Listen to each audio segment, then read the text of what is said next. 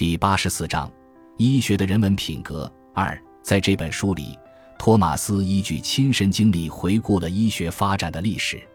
他不在乎什么职业秘密，非常诚实地告诉我们，直到他青年时代学医时为止，医学在治疗方面是完全无知的。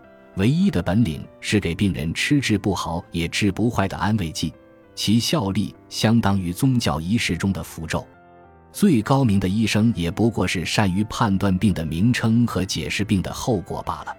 一种病无论后果好坏，医生都无法改变它的形成，只能让他自己走完它的形成。医学之真正能够医治疾病，变得名副其实起来，是一九三七年发明了磺胺药以后的事情。在此意义上，托马斯称医学为最年轻的科学。从那以来。人类拥有了越来越多的从前无法想象的治疗技术。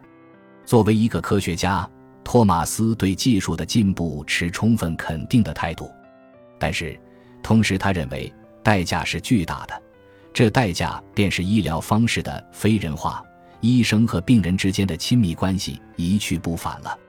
譬如说，触摸和谈话曾是医生的两件法宝，虽无真正的医疗作用。但病人却极之得到了安慰和信心。现在，医生不再需要把自己的手放到病人的身体上，也不再有兴趣和功夫与病人谈话了。取而代之的是各种复杂的机器，它们横在医生和病人之间，把两者的距离越拉越大。住院病人仿佛不再是人，而只成了一个号码。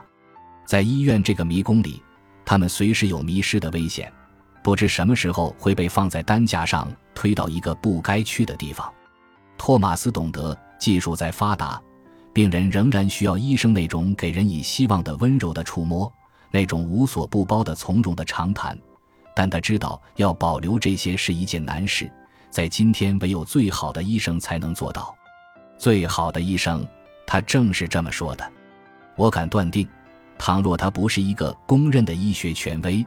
他的同行一定会对他的标准哗然了，这没有什么可奇怪的，因为制定这标准的那种神圣感情，在今天已经成了人们最陌生的东西。托马斯还有别的怪论也会令他的同行蹙额，譬如说，他好像对医生自己不患重病感到遗憾。从前，患重病是很普遍的事情，医生也不能幸免。现在，由于医学的进步，这种机会大为减少了。问题在于没有亲身经历，医生很难知道做病人的感觉。他不知道病人受疾病袭击时的痛苦，面临生命危险时的悲伤，对于爱抚和同情的渴望。他很容易不把病人当做一个真实的人，而只当做一个抽象的疾病标本，一个应用他从教科书上学来的知识的对象。生病是一种特别的个人经历。有助于加深一个人对生命、苦难、死亡的体验。一个自己有过患重病经历的医生，往往是更富有人性的。所以，托马斯半开玩笑的建议：既然现在最有机会使人体会生病滋味的只有感冒了，在清除人类其他疾病的进程中，就把感冒保留下来吧，把它塞进医学生的课程表里，让他们每年两次处在患流感并且受不到照顾的境地。这对他们今后做人和做医生都有好处。很显然，在托马斯看来，人生体悟和人道精神应是医生的必备品质，其重要性至少不在医术之下。